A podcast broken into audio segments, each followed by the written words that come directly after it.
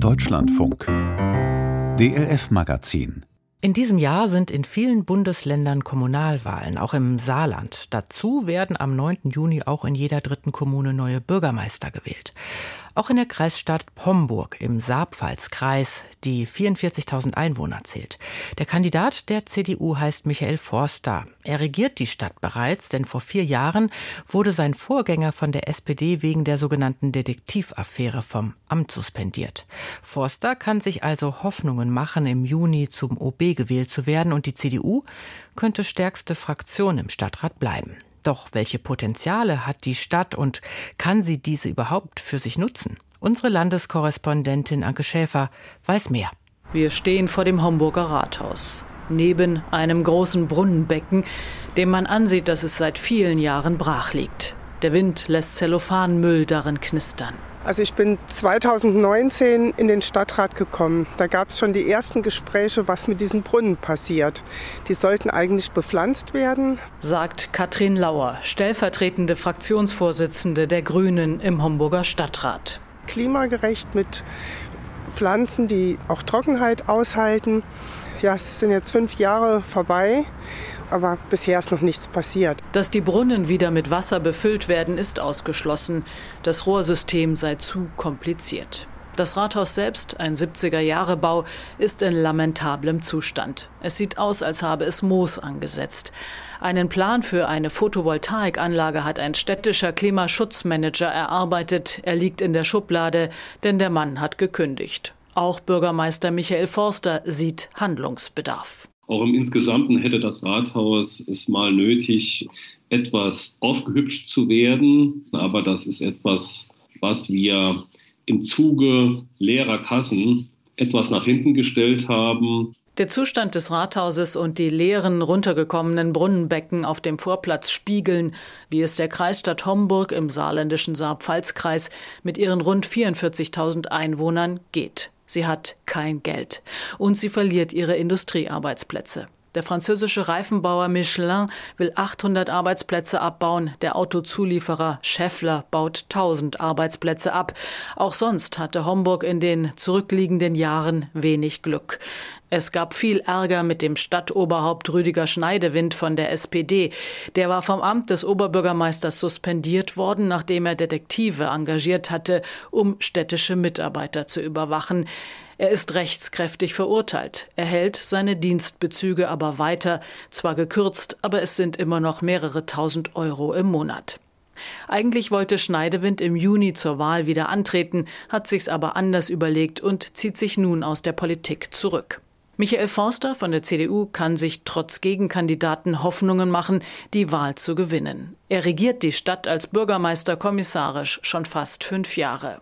In dieser Zeit habe er sich erst mal um die Finanzen kümmern müssen, sagt er, auch indem in der städtischen Verwaltung am Personal gespart wurde. Wir haben zurzeit 40 unbesetzte Stellen, die nicht mehr besetzt wurden, um eben diesen Sparerfordernissen Genüge zu tun. Manche Stellen können aber auch wegen des Fachkräftemangels nicht wieder besetzt werden. Ich kann Ihnen beispielsweise sagen, Tiefbauingenieure haben wir schon drei oder viermal ausgeschrieben und haben, naja, mäßige Bewerbung ist gar keine erhalten.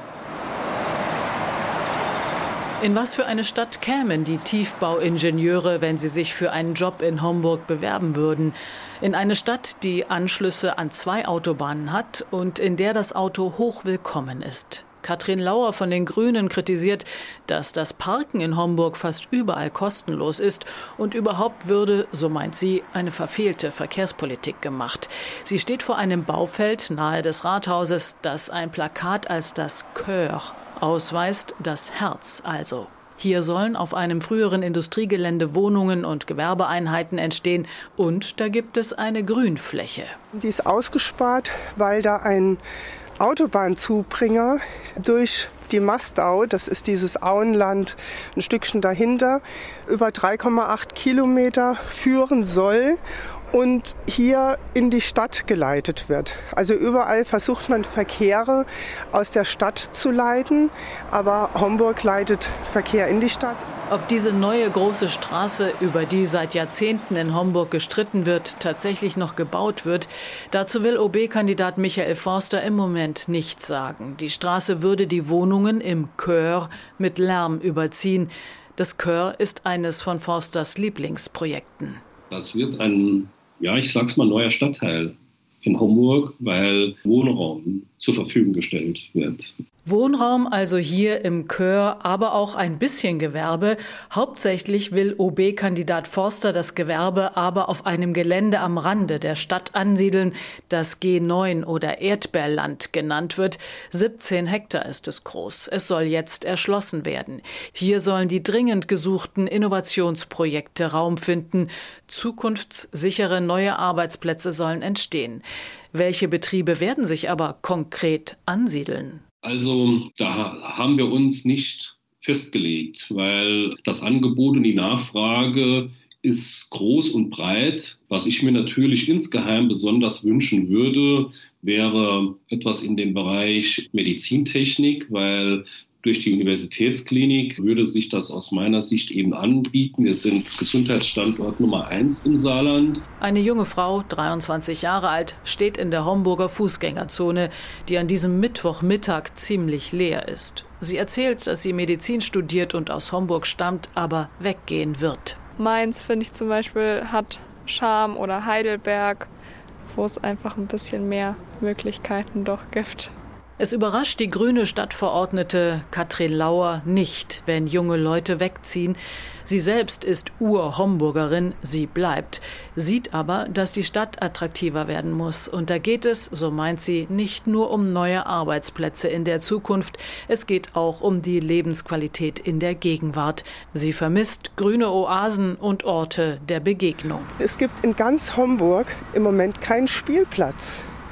Der letzte Spielplatz in der Stadt wurde quasi zum Parkplatz umgebaut.